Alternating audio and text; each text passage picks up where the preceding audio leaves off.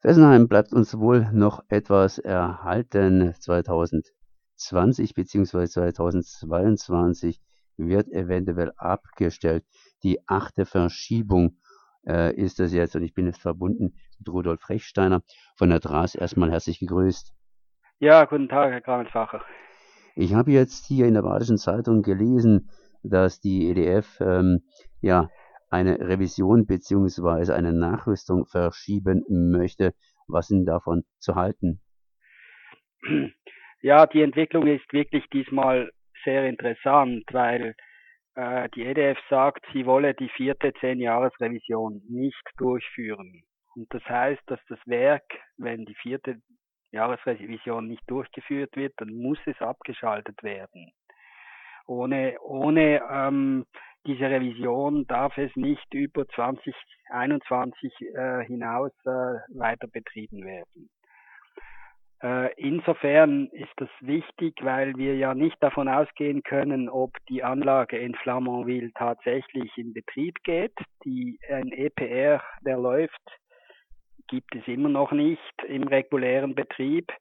Äh, die haben ja große Probleme in Flamanville.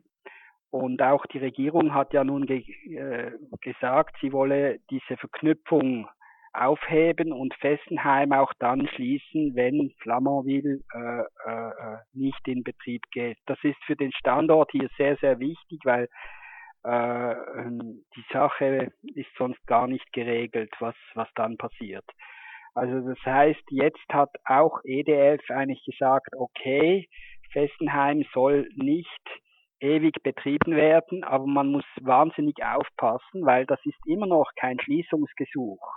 Also man kann dann das alles noch einmal rückgängig machen. Es ist in dem Sinne noch nicht verbindlich. Und was die EDF jetzt will, ist, sie will bei der Aufsichtsbehörde erwirken, dass die Nachrüstungen, die seit Fukushima anhängig sind, nicht mehr durchgeführt werden müssen. Sie will einfach Geld sparen und sagen, sagt dann, weil wir ja sowieso nicht weitermachen, äh, braucht es diese Nachrüstung jetzt auch nicht mehr. Auf gut Deutsch gesagt, äh, Autofahren ohne TÜV und die Bremse nicht erneuern. Genau, und zwar mit der Begründung, dass man nur noch drei Jahre lang unterwegs ist. So. Und dann das Auto verschrottet. Und das aber auch noch nicht unterschriftlich ähm, äh, bestätigt. Also wie gesagt, für den definitiven Schließung braucht es das Schließungsgesuch von der EDF oder es braucht eine Not, einen Notbeschluss des Umweltministers, der kann das auch schließen. Aus Sicherheitsgründen kann, kann der Umweltminister der zuständig einfach sagen, Fessenheim muss jetzt geschlossen werden und wir gelangen nun von Tras mit einem neuen Verfahren an diesen Umweltminister und sagen, wir wollen die sofortige Schließung, weil die Notkühlung gar nicht vorhanden ist in ausreichendem Maße. Was hat denn der Vorstand beschlossen?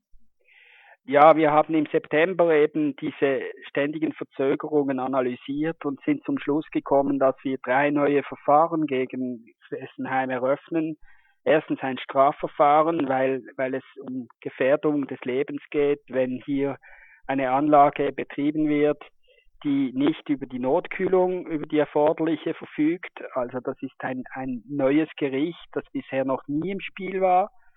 Dann wollen wir auch ähm, ein Verwaltungsverfahren neu eröffnen, indem wir eben sagen, dass eigentlich die 40 Jahre für die vierte 10-Jahres-Visite schon verstrichen sind und eigentlich das Werk längst geschlossen werden müsste und jetzt das Werk weiter betrieben wird über diese Frist hinaus und das ist unzulässig, weil eben die vierte Visite, die ist vorgeschrieben und und die EDF interpretiert das ganz nach eigenem Gusto und zählt einfach nur die Tage, in denen die Anlage in Betrieb war. Und deshalb äh, kommt man bei einer Inbetriebnahme von 1977 zur 40-jährigen Revision im Jahr 2021 und das das geht eigentlich so nicht auf. Das heißt, die vierte Zehn-Jahres-Revision wäre längst fällig und der Betrieb ist aus diesem Grund ebenfalls illegal. Und dann wollen wir noch ein drittes Verfahren machen, das ist die Überprüfung des Dampfgenerators. Da wollen wir an die EU-Kommission gelangen, die hier einen Rechtsbruch feststellen soll, das kann man dann an den Europäischen Gerichtshof ziehen. Fazit der ganzen Geschichte, wenn ich es mal ziehen darf oder versuchen darf, äh, offen ist eigentlich nur, was Sie angekündigt haben, 2020 bzw. 2022 abzustellen, kann allerdings alles nochmal rückgängig gemacht werden. Dazu bräuchten Sie diese vierte Revision, die Sie nicht haben, aber das kann auch noch nachgeholt werden und man muss wieder vor die Gerichte. Ja, also wie soll ich sagen, die Absicht von EDF, diese vierte Revision nicht durchführen zu wollen, das ist neu. Das hatten wir so noch nicht schriftlich.